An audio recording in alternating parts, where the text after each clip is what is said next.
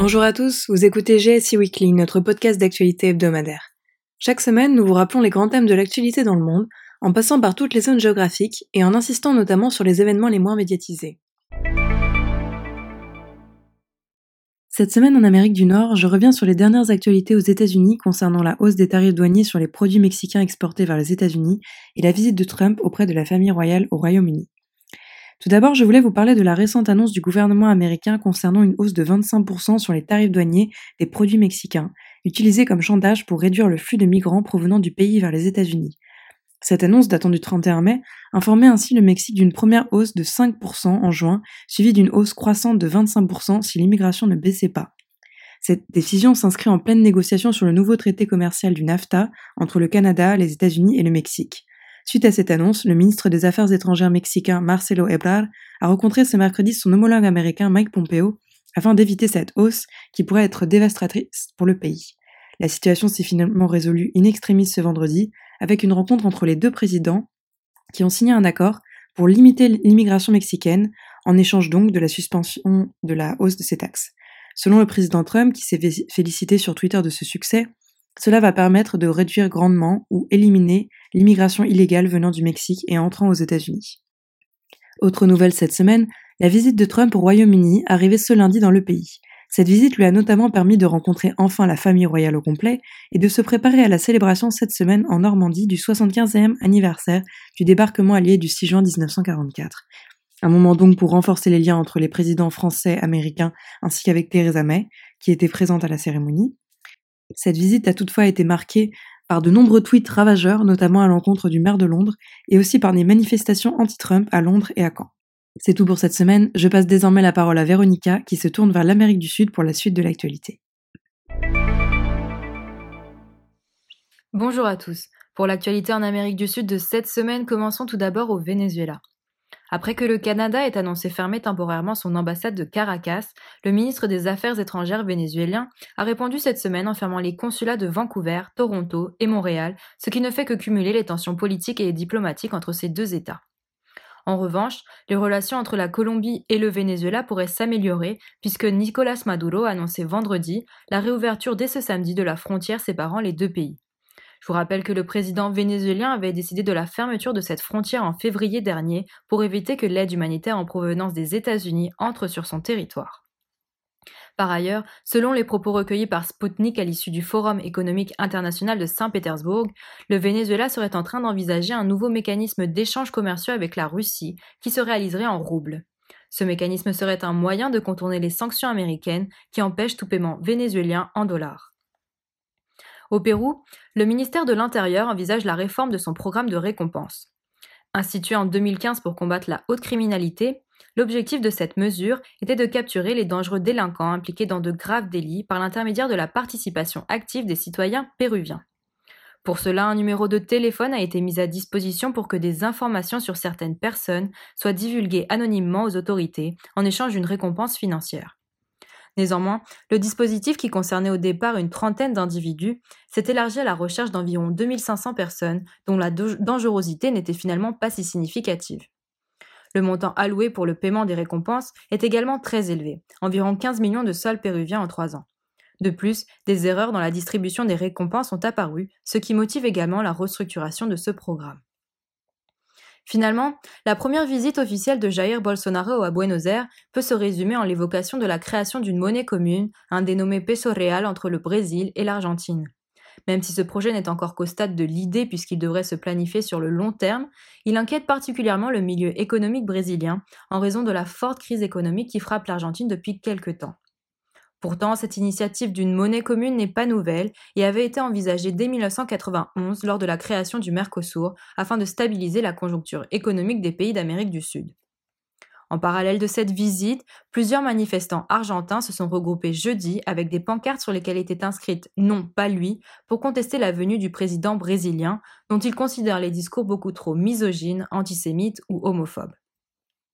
Je m'arrête ici pour l'actualité de cette semaine en Amérique du Sud et je vous laisse avec Zoé pour les dernières informations européennes. Cette semaine en Europe commence par la tenue des élections législatives au Danemark ce mercredi 5 juin, à l'issue desquelles les sociodémocrates sortent vainqueurs. Le Parti libéral, à la tête de l'actuel gouvernement danois, a réalisé un très bon score, avec 23,4% des suffrages, mais il reste derrière les sociodémocrates, qui totalisent 25,9% des voix, alors que la droite essuie une grosse défaite. Cette victoire s'explique notamment par la position plus ferme et répressive qu'a adopté le Parti social-démocrate sur l'immigration et par la défense du système social danois actuellement en crise en promettant des investissements dans l'éducation et la santé. Si la défaite de la droite était attendue, elle n'en est pas moins spectaculaire pour l'histoire politique du pays. Le Parti populaire, qui a gouverné 14 des 18 dernières années, essuie le revers des élections européennes et perd la moitié de ses députés au Parlement. En Europe centrale, cette fois, c'est en Autriche que le nouveau gouvernement de transition a été intronisé et c'est Brigitte Bierlein qui devient nouvelle chancelière autrichienne, poste pour la première fois occupé par une femme. Ce nouveau gouvernement devra donc assurer l'intérim jusqu'au résultat des élections législatives anticipées qui devraient se tenir en septembre. Il semblerait ainsi que les personnalités choisies pour composer ce gouvernement soient assez techniques et que ce dernier soit paritaire. La nouvelle chancelière a annoncé souhaiter ramener une certaine stabilité en Autriche et espère bénéficier d'une majorité au Parlement. Ensuite, un collectif d'avocats a demandé au procureur de la Cour pénale internationale d'ouvrir une enquête sur les politiques migratoires de l'Union européenne qui, selon eux, auraient conduit à la commission de crimes contre l'humanité contre les migrants en mer Méditerranée. D'après cette plainte, l'UE aurait, je cite, orchestré l'interception et la détention de 40 000 personnes. Enfin s'est déroulé du 6 au 8 juin le Forum économique international de Saint-Pétersbourg dont a parlé Véronica, qui réunit entreprises et chefs d'État afin d'échanger sur les questions économiques majeures auxquelles sont confrontés la Russie, les marchés émergents et le monde en général. À cette occasion, Poutine a rencontré de nombreux chefs d'État, dont la délégation de Côte d'Ivoire, avec laquelle il a longuement échangé sur le futur sommet entre la Russie et les dirigeants africains à Sochi en octobre 2019. La Russie a ainsi souligné l'importance d'augmenter la coopération avec les puissances africaines au regard de sa présence dans le continent. Une délégation américaine était également présente, mais composée de représentants du secteur privé, dans la mesure où les relations étatiques sont tendues. Le futur de l'Union économique eurasiatique a également été discuté et il a été déclaré que la Commission allait bénéficier de plus amples pouvoirs. Je laisse maintenant la parole à Amelia pour un tour de l'actualité en Afrique et au Moyen-Orient. Commençons l'actualité en Afrique par l'Algérie. L'Algérie est entrée en période de vide constitutionnel. Le 7 juin a marqué le 16e vendredi de contestation populaire et le premier depuis l'annonce du report de la présidentielle. Les manifestants refusent toujours la tenue d'un nouveau scrutin, alors que la veille, le président par intérim a annoncé que des consultations seraient ouvertes pour organiser celui-ci. L'armée s'est par la suite prononcée pour demander l'organisation d'une élection dans les plus brefs délais en refusant de sortir du cadre constitutionnel en mars, quand les manifestations ont éclaté, l'armée et le gouvernement ont pris leur temps pour mettre en place la transition qui leur convenait. La situation n'est pas prête de s'améliorer. Ce lundi au Soudan, le bras de fer entre les généraux au pouvoir et la contestation a pris une tournure sanglante avec la dispersion dans la violence du sit-in des manifestants à Khartoum. Une opération qui a fait plus de 100 morts selon un comité de médecins proche de l'opposition et 40 selon les chiffres officiels. Depuis la capitale vit au ralenti. Le chef du conseil militaire, Abdel Fattah al-Burhan, a présenté ses excuses et serait prêt à réouvrir les négociations. C'est dans ce contexte que le premier ministre éthiopien entreprend une médiation. Il est arrivé ce vendredi pour s'entretenir avec les militaires et l'opposition. Plusieurs chefs de l'opposition ont par la suite été arrêtés après les rencontres avec le premier ministre éthiopien. L'opposition a repris ses actions de protestation avec une campagne de désobéissance civile aujourd'hui. Du point de vue diplomatique, les États européens appellent au calme, alors que l'Union africaine a suspendu toute relation avec le Soudan jusqu'à l'installation d'une autorité civile. En République démocratique du Congo, au moins 12 personnes ont été tuées à Béni entre lundi soir et mardi matin, selon la société civile lors d'une nouvelle attaque de présumés rebelles. La société civile s'indigne et critique le manque de réactivité de l'armée. La RDC, qui avait pendant longtemps échappé aux problèmes sécuritaires, est depuis quelques semaines touchée par une montée de violence et de terrorisme. On attend une réponse ferme du président qui avait promis de faire du retour de la sécurité sa priorité. Enfin, en Gabon, après avoir rencontré plusieurs chefs d'État cette semaine, le chef de l'État gabonais s'est exprimé pour la première fois depuis son AVC. Alors que beaucoup le soupçonnaient d'avoir perdu l'usage de la parole, Ali Bongo a demandé à son Premier ministre de former un nouveau gouvernement, en critiquant la gestion du pays comme le font depuis quelques semaines ses opposants. Affaire à suivre. Je passe maintenant à l'actualité au Moyen-Orient. Commençons l'actualité au Moyen-Orient par la situation au nord de l'Irak. en effet, de nouvelles escalades ont éclaté entre l'armée turque et le PKK, parti des travailleurs du Kurdistan. Les séparatistes réfugiés dans la montagne du Kurdistan irakien essuient depuis une semaine des attaques répétées des troupes turques. Si les positions du PKK en Irak sont presque chaque semaine la cible de bombardements de l'aviation turque, l'opération militaire en cours pourrait être la plus importante depuis un an. En Syrie, au moins 19 personnes ont péri dans l'explosion d'une voiture piégée dimanche dernier à Azaz, à proximité de la frontière avec la Turquie. Les combats se sont intensifiés ces derniers jours entre les forces fidèles du président syrien et les groupes djihadistes rebelles qui contrôlent la province du Nord-Ouest. En effet, une cinquantaine de soldats de l'armée syrienne et autant de combattants djihadistes sont morts en 24 heures de combat sur le front d'Amas à. Les 3 millions de civils coincés dans la zone doivent maintenant faire face à une autre menace, le manque de nourriture. Enfin, en Israël, Benjamin Netanyahou ne bénéficiera pas d'un nouveau délai dans les procédures judiciaires lancées contre lui. Le procureur général a rejeté la demande du Premier ministre israélien de reporter l'audience préalable à sa mise en examen. Une mauvaise nouvelle pour le chef du gouvernement qui a lancé depuis peu une nouvelle campagne électorale. En effet, la dissolution du Knesset et la nouvelle tenue des élections ne constituent pas en tant que telle une raison valable pour reporter la date de l'audience, telle que l'a confirmé le Bureau de la Défense. Je laisse maintenant la parole à Lise pour l'actualité en Asie centrale et orientale. Merci. Cette semaine, en Corée du Sud, on pleure les victimes du naufrage d'un bateau de croisière en Hongrie parmi lesquels se trouvent au moins 19 Coréens. Le gouvernement a demandé à la Hongrie de faire toute la lumière sur cette affaire. Le président sud-coréen Moon Jae-in arrivait ce dimanche en Scandinavie pour un voyage d'une semaine en Finlande, Norvège et Suède pour approfondir les liens de la Corée du Sud avec ces pays en matière de paix et de développement inclusif et innovant.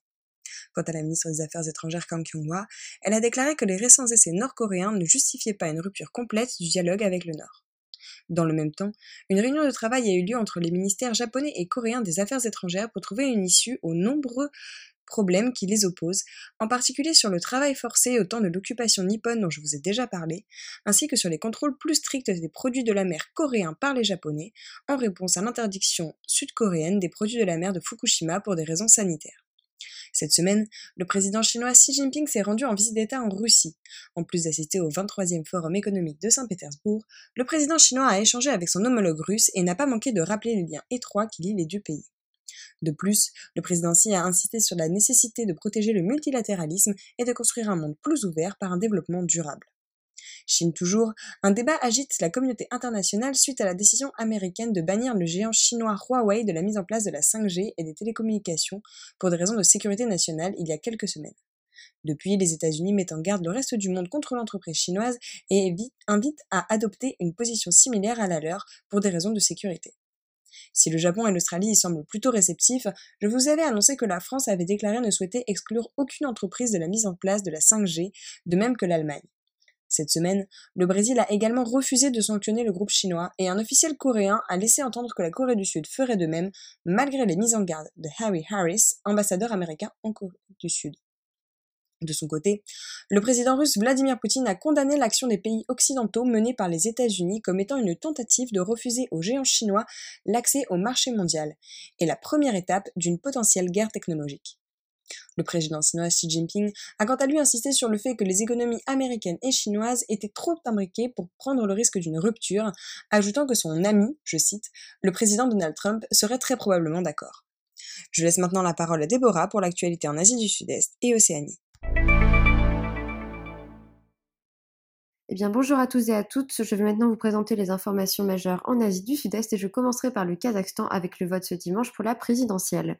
30 ans après la dernière élection, les Kazakhs retrouvent les voix des urnes. La démission du, précédent président Nursultan Nazarbayev avait été lue comme une tentative de démocratiser le pays d'une part, tout en conservant un contrôle important sur les issues de ce processus d'autre part.